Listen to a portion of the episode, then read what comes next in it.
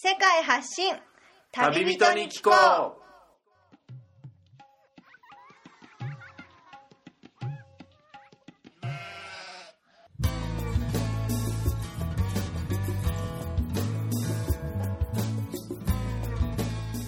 この番組は世界各地で出会った興味深い日本人の旅人にざっくばらんにいろいろなことをインタビューしていく番組です。現地での旅の話の本編と脱線話のアフタートークの2本立てでお送りします。さて今回の旅人からは世界のどんなぶっ飛び話が聞けるのでしょうか？皆さんこんにちは。現地から直送世界発信旅人に聞こうお届けするのはみつるです。前回のタンザニアザンジバルの放送が終わりましたが今はタンザニアを後にしてその南にある国マラウィまでやってきました。マラウィというと日本の皆さんはどんなイメージを思い浮かべるでしょうか。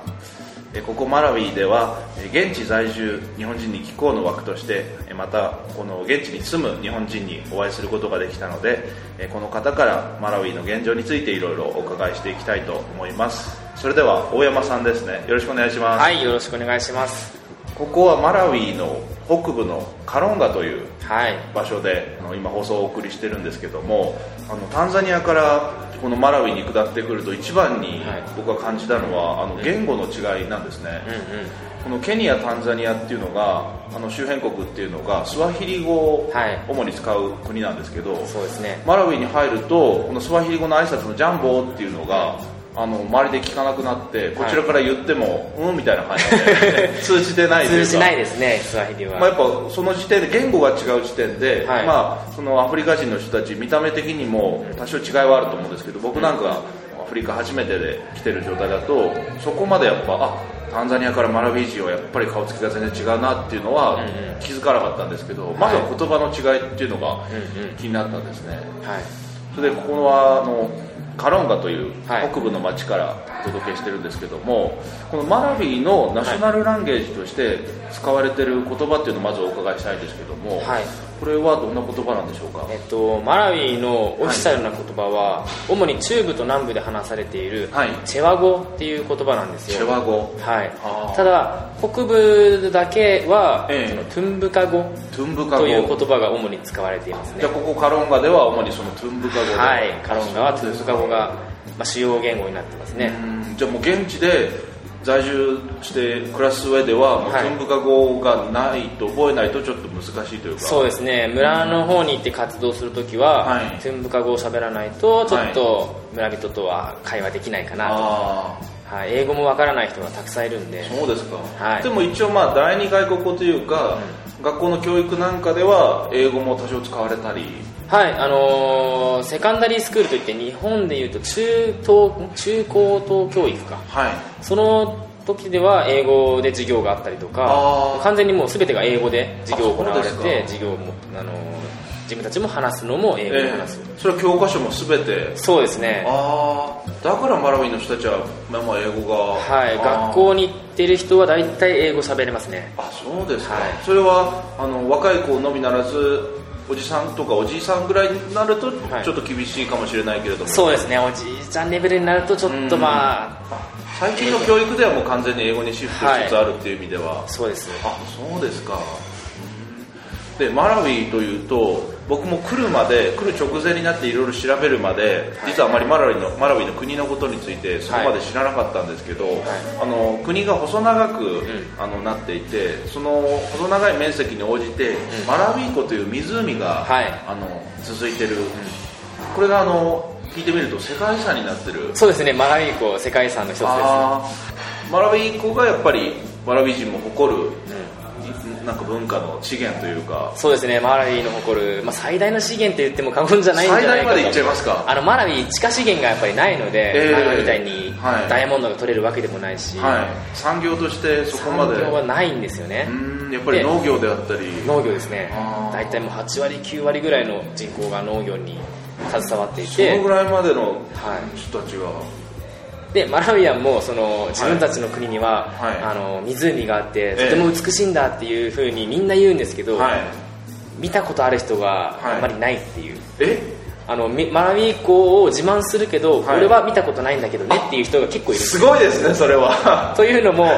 あのーその湖沿いに住んでる人だったら、はい。まあ、湖毎日見れるじゃないですか、ええ。でそこで洗濯もするし体も洗うし、はい。やってるんですけど、はいうんとカロンガはいいですけど他の都市に行くと、そのまあ、の湖から離れたところえに行くと、そのやっぱりお金がないんで基本的に、はで移動できないんですよね自分の村うから。ん。でも湖があることは知ってるんですよ。そうでしょうね。でこれがマラウイのあの世界遺産だってみんな言うんですけど、はい。見たことがないって見たことがないと。いうっていう面白いことがなかなか面白い内陸部では起きてますまあはい。富士山には登ったことないけど、俺たちはそのマウント富士日本も最近、うんうん。富士山が世界遺産になったように、はいね。まあ、ちょっとその富士山の感覚とは違うかもしれないですけど、ああそうですか。見たことないマラウイ湖を美しいと誇るマラウイアまあ、テレビとか そういう映像とか、はい。まあ、なんか教科書とかで見てたりするのかもしれないですけど実際その湖沿いのはい。町にも行ってみたんですけども、はい。そこであの小魚だったり、うんうん。まあ、小魚のみならず結構大きい魚を、はい。あの燻製にしてる魚が売られたりしててはい。まあ、いろんな調理法で、まあ、魚っていうのが沿岸のあ沿岸というか湖沿いの人たちの中では主要な食べ物になってるのかなと思ったんですけど、このカロンガでも同じように？そうですね。カロンガもうんとでっかいナマズだったりとか、はいナマズぐらい大きいナマズが本当にでかいやつだったらまあ6 0センチ7 0センチ超えはい。のナマズが取れたりとか。釣りができるんですよね。釣りもできますが、はい。あの浜辺からあのルアーを投げてとかっていうのはできないんですよ。あじゃあボートに乗ったりして、ね。はい。あー。でもあれも本当にあのなんていうんですかね竹の竿にはい。本当に糸を垂らして、はい。それでちょっとあの餌をつけたら、ん。本当に現地の人がやってるのを見たら簡単に釣れたりみたいな、ねあれあああいう感じじゃなくて大量に釣る場合はもちろん網ですね。海の漁のような感じで、はい。網で使って。船と網で。ああそうですたかだその、はい。漁に関してちょっと面白い話があるんですけど、えあのマラウイでは、はい。えー、と妊婦さんとかを対象に、えあのマラリア予防のために蚊帳を配ってるんですよね、はいはいマラリアが無料で。マラウイの中でもマラリアのね、はい。病気が蔓延してるっていうのは聞きましたね。はい、でその無料で配られる蚊帳をええ。漁に使うっていう、それでも十分魚が取れると、はそれはその網自体が高いからなんですかね。い、いや網が、まあそあの海外のうーんとアメリカだったかな、ええ。ドネーションでもらってきてる蚊帳なんで。で。結構丈夫なんですよね。あなるほど。そこら辺に売ってる中国製の蚊帳とかよりはええ。全然丈夫なんですよ、それを漁にそれを応用して漁に使っちゃうっていう。でそれを蚊帳として支給される分は、はい。全部蚊帳なしで寝るってことないしですね。もう現地の人は多分おばあちゃんとか、はい。そのぐらい昔の世代からしたら蚊帳なんてないのが当たり前とそうなんかですよね。あああと優先順位がやっぱり違うっていうのがあるんですよ。あまずはそのマラマラリアで病気になって亡くなるのも怖いけど、ん。食べられまず食べられるものが食料確保あとその現金収入。はいはい。でマラリアは本当にこの国メジャーな病気なのでいや本当に東アフリカ全般結構言われてる病気かと思いますけど、やっぱマラウイでもやっぱりそうですね。結構人が亡くなったりとかしてるんですけどあまりにも一般的すぎてええ。予防の意識が働いてないのかなっていうそんなにはい。あまりにも。あのよく聞くのが、風邪かなと思って、まあ、38度とか39度近く出てでもこれマラリアじゃなくて風邪だろうって思っても、マラリアの恐れがあるからありますね。もしマラリアだったらもう命の危険があるから、風邪かなと思ってもマラリアの薬を治療薬を飲む場合があるっていうふうに、ありますね。やっぱりそうなんですね。マラウイでははい。マラリアはまだその簡易的な検査キットがあるんで、あはい。すぐ発見できるんですけど、はい。大体の病気があの診断不明なんですよ。え？というのも検査もできないんですよね。大体の病院じゃ。それはどういうことですか？なんかうんと特に僕のいるカロンガの病院では、はい。血液検査の機械があるんですけど、ええ。まあ、停電で動かなかったりとかそもそもすごく多いですね。そうです、はい。そもそもその検査項目検査できる項目が少なかったり少ないんですか？あとレントゲンも壊れたりするんであ診断ができないんですよね。ーっていうと本当は軽い重い病気だとしても、はい。まあでも診断できないから病院側としても何も処置が施せないと。で後で気づいたらもう本当にもう命手遅れっていうことも多々あると思います。それはでも現地暮らしてて困ったりするんじゃないですか？あのーでも僕ら、あえのー日本人というかまあはい JICA で来てる人たちは、はい。そのプライベートの病院に行くんであなるほど。そその政府系の,、はいはいはい。あの無料の病院は行かないです、そこはちゃんとしたセキュリティというか設備があそうです。整ってるところに行けばまあはい。一応検査はできますと。ただ手術とかってなると、はい。あのマラウィではできないので、ええ。あの南アフリカに行ったりまあ、日本に返されたりっていうことがある。国内でそのオペレーションの設備が整ってないと。はい、簡単なオペはできるんですけど、ええ。多分ちょっとねあの腹開いてなんか見るとかっていうのはちょっとはい。リスクが伴うので、そうですか。それはもうあの長に行ってください。日本に帰ってくださいっていうふうになります、ここら辺だとやっぱり大きい都市だと南アフリカのケープタウンとか。そうですね南アフリカ。もしくはナイロビよりも南アフリカの方がやっぱいいんですかね、うん、南アフリカですね。そうですか。いやでも現地に暮らしてるってなると、はい。たくさんねあのもっと大変なエピソードが出てくると思うんですけども、はい。ここあのカロンガでは、はい現地の民族の人たちっていうのが、マラウイの国内でも、はい。い、あのいくつか分かれてたりするんですかああそうですね、はい。民族全部で何種類ぐらい民族いるのかはちょっとわからないんですけど、ええ。カロンガの地域は、はい。えー、とトゥンムカ族そのはい。トゥンムカ語をしゃべるトゥンムカ族っていうのと、はい。あとンゴンデ族。ゴンデ族、はい、っていうのが大体大きく分けて2種類の民族がいるって言われてるんですよ。その民族同士で使われる言語もちょっと異なあってきたり。違いますね。あそうですか。なのでカロンガには、はい。トゥンブカ語が主にあるんですけど、はさらにもうちょっとあのタンザニアのボーダー寄りの方に行くと、はい。ンゴンデっていう言葉を話す人たちも多くいます。それはもう見た目とかでもうはっきり民族の違いが。あー見た目では分からないですね。話してみるとあーなるほど。ンゴンデだねトゥンブカだねっていうので分かるんですよねそこの民族間においての対立だったりそういうものは？あ対立はですねないんですよ。あそうですか。マラウィ国内その他にも、まあはい。チェワ語をしゃべるチェワ族とか、はい。あと南部の方に行くと、はヤオ語を話すヤオ族とか。ヤオ族？はい、はい。あと多分、あのーもうちょっと下の方に行くと何だったかな。ジンバブエの方ですか？はい、はいまた別の部族が。はい部族があるんですけど、はい。マラウィ国内でええ。部族間の争いっていうのははい。ないですね、ああそれは仲良しの国民性というか。はい、というのも、はい。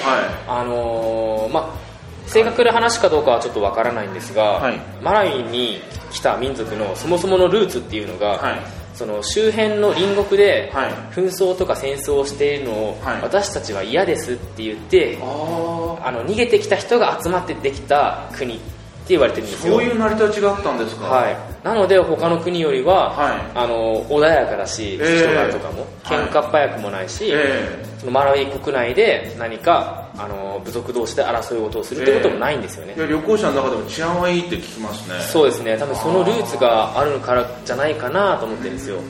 そのね争いが嫌で逃げてきた者同士が争ったら意味がないんで、はい多分その辺がマラウィのすごいその治安がいいと言われるところなのかこなの辺りは暮らしててねちょっと他の国よりはいいですね、はい。あの聞いた話だと、この東アフリカの中でマラウイのあのキャッチコピーが、はい。ウォームハートがアフリカね。うん。そのアフリカの中の温かい心を持はいつ人々っていうのは、そういうルーツからも来てるんでしょうね、だと思います。やあっぱり本当に他の国の人たちとはちょっとね違うんじゃないかなと。あうーんただ最近そはい。のマラウィでも犯罪とかはい。が増えてきてるっていうのがあるんですけど、えマラウィアンから話を聞くと、はい。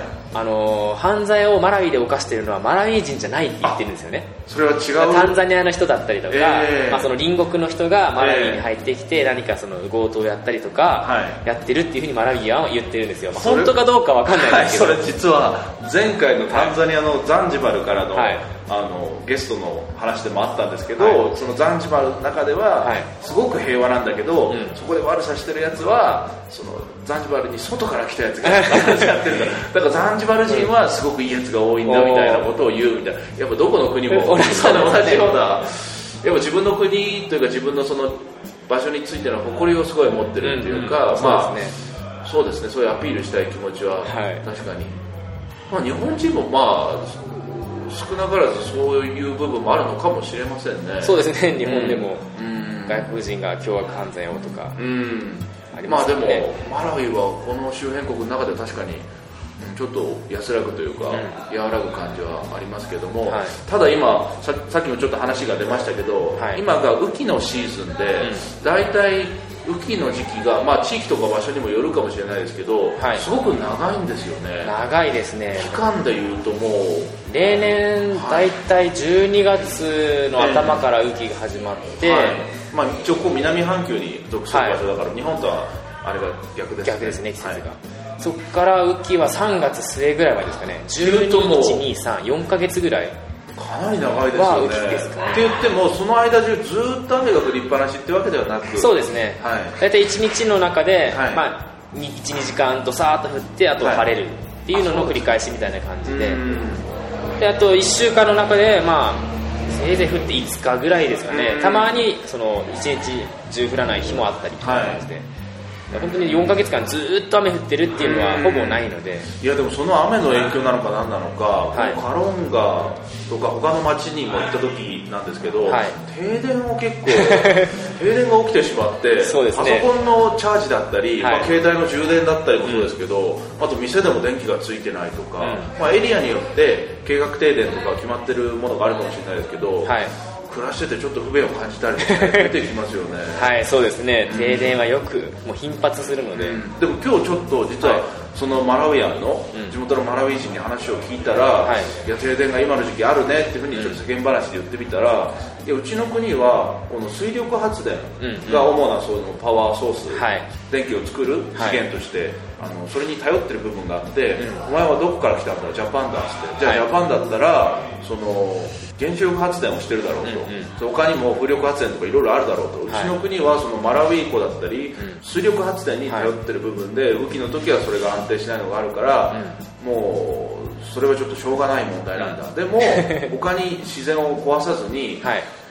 まあ俺たちはそれ共存して生きてるんだみたいなことをちょっと世間話で言ってあ、はい。あそういう背景があったのかというふうには思いましたね、そうですね。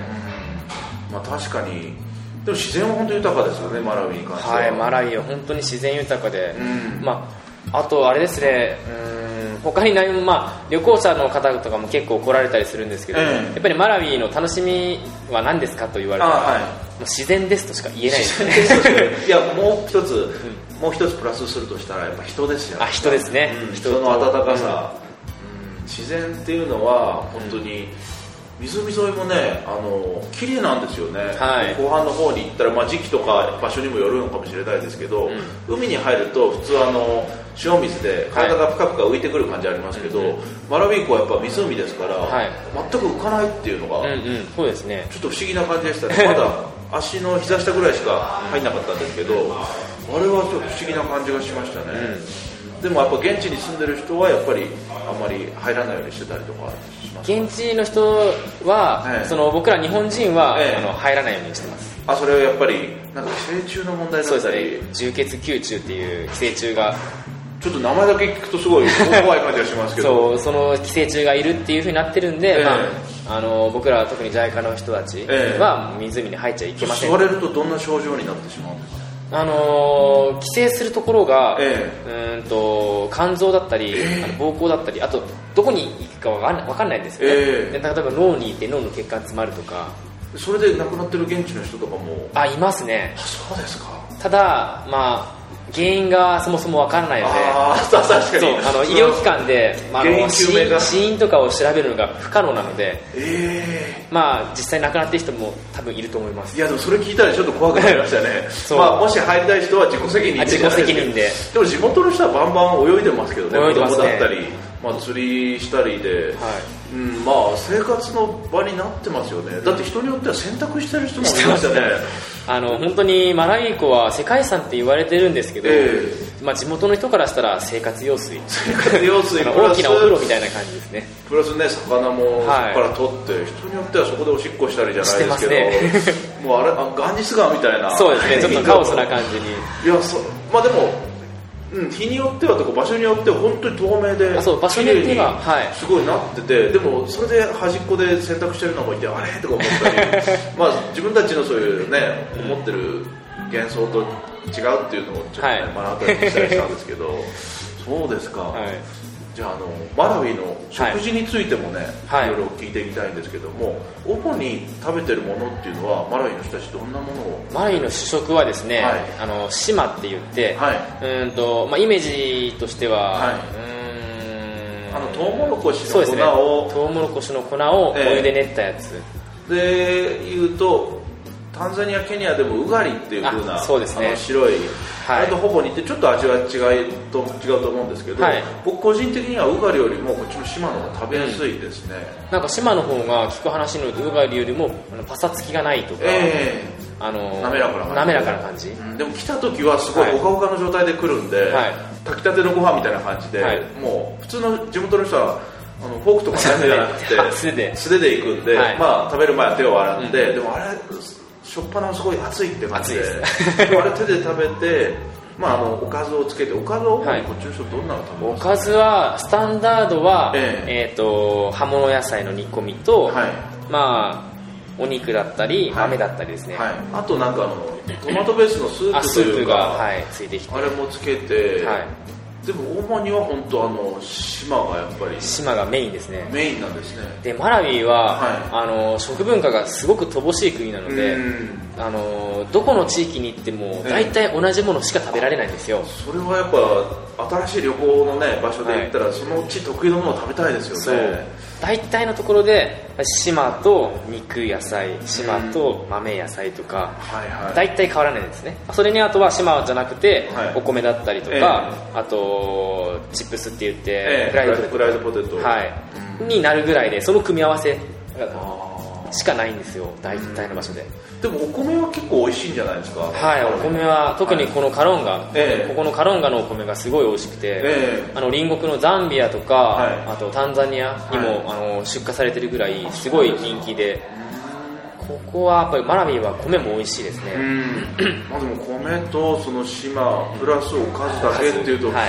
暮らしてる中でやっぱりねそうですね。カロンガぐらいのまあ中規模都市ぐらいですかね、はい。カロンガ中都市ですね。そんなにあのイタリアンのレストランがあるとかそういう感じでもないですよね。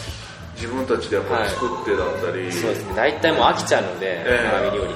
ただあのカロンガだけは少し特別で、ええ。食文化に関して。あはい。であのやっぱりタンザニアのボーダーが近いのかわからないですけど、あはい。タンザニアの料理が入ってくるんですよ。あそうですか。でカロンガでマラウィ全土の中でカロンガでしか食べれないメニューっていうのも何個かあってそのええ。ローカルレベルで、あそうですか。はい。あのー調理用のバナナ。ああありますね。あの調理用のバナナとはい牛肉をはい。煮込んだスープだったりとか、それをスープにして？はい。はいはいはいはい。なんか呼び名はタンザニアンスープって言ってるんですけあどそうですか。それもカロンガでしか見ないですね。タンザニアは確かに調理用のバナナを油で揚げて、あはい。それをやっぱスナック的になんか丸々1本売ってたりとかありましたね。ああれを応用してスープとかに。そうですね。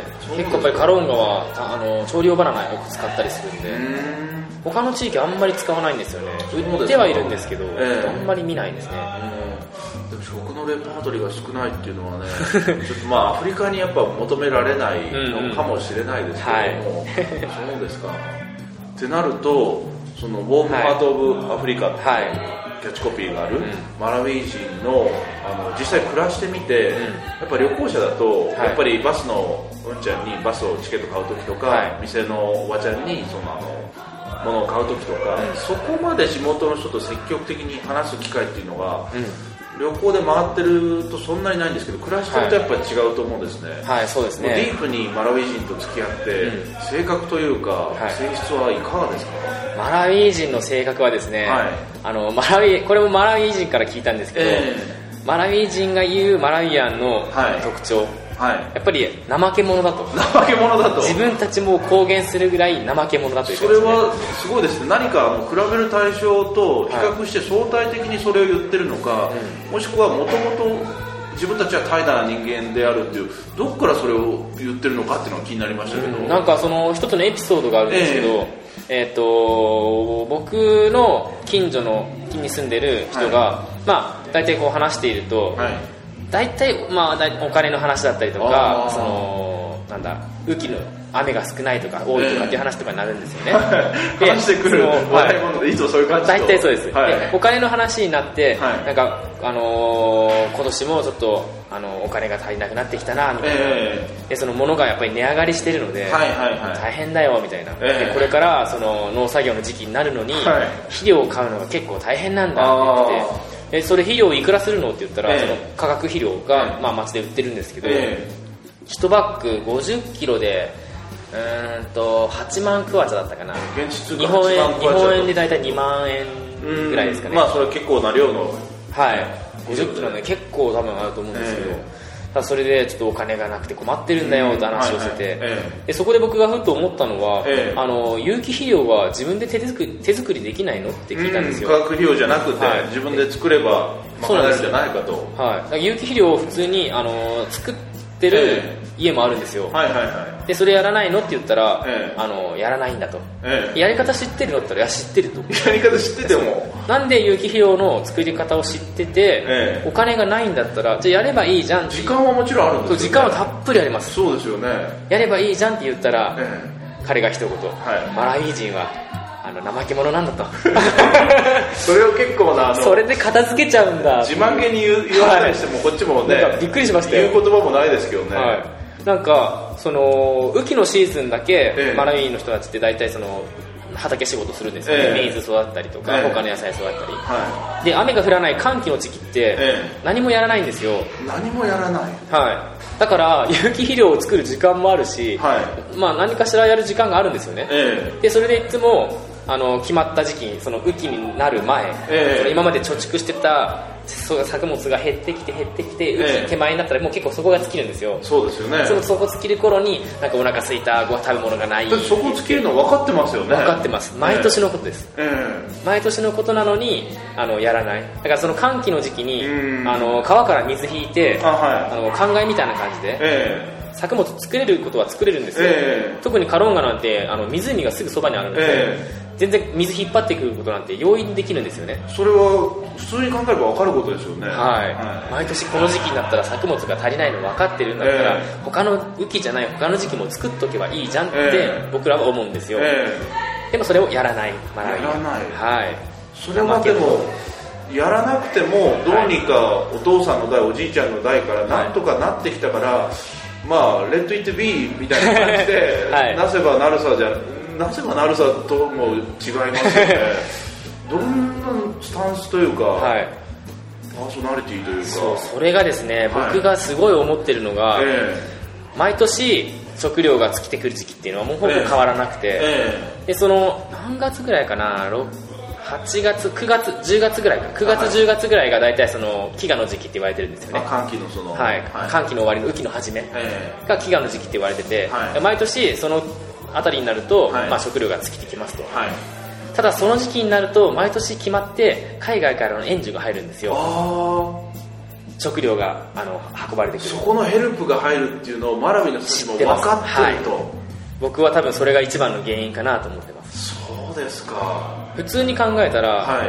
あの食料なかったら生きていけないから、うん。みんな何とかしようって思うじゃないですか、えでも毎年のこと毎年の繰り返しだけど、ええ毎年同じ風に援助が入ってきて食料支援が入ってくると、あ、誰も畑、ね、2回目やろうなんて思わないですよね。多分それを外国人である大山さんとかに、うんいやーもう食べ物がなくなってきたいや困ったっていうのって、ん。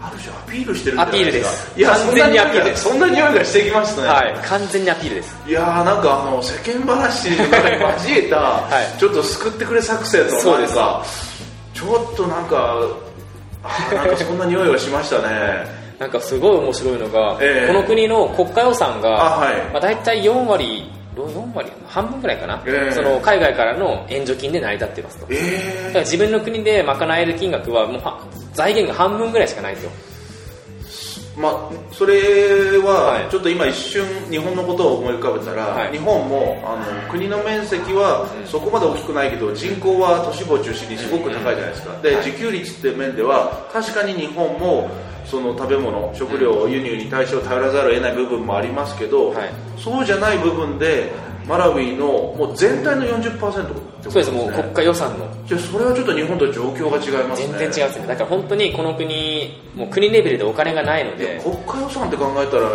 日本とはちょっと比べるレベルが違いますね、本当にそれですごい面白いエピソードが僕あるんですけど、えーはい。あの去年、ねはい。去年あのー大統領選挙があったんですよ、あはい。前の前大統領が任期が終わって、はい。あ次大統領選挙しますと、はい。で候補者が、まあ、各地出向いて演説するじゃないですか、えその演説の一つですごい面白いことがあって。あもう大山さん現地の言葉が理解できる上で。ああのーちゃんと通訳のあ通訳のはい、英語喋れるマラあなるほど。があのなんて言ってるのって言ったら教えてくれたんあですけど、はい。それはもう詳しくねそうです。翻訳付きでどんなこと言ってたんでその候補者が言うには、はい。あの私が大統領になった暁には、はい。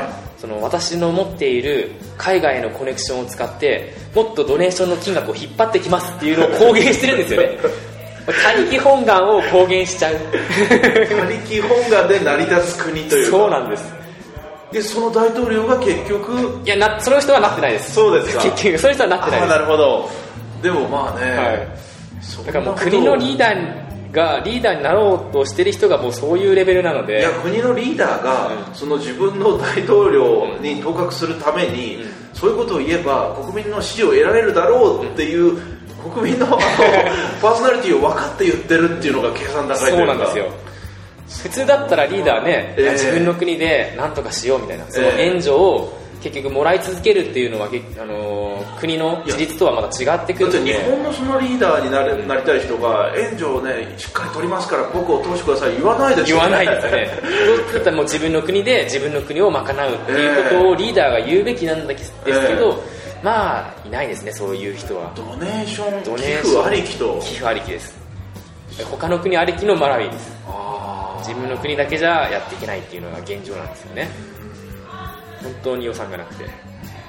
じゃあそろそろあの大山さんが現地で活動している内容のことについても触れていきたいんですけど、まあ、今はい。はい言ったことにもすごくいろいろ絡んでくると。思う番組の途中ですが収録時間が長くなりましたのでこの回を分割しました。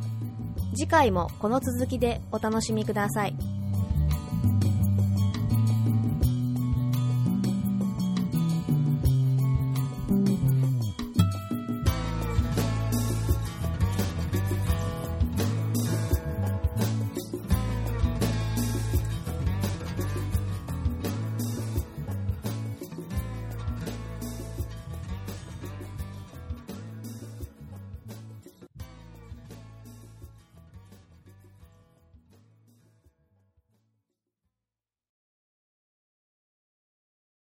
この番組はバックパッカーを応援するたびたびプロジェクトの提供でお送りしました。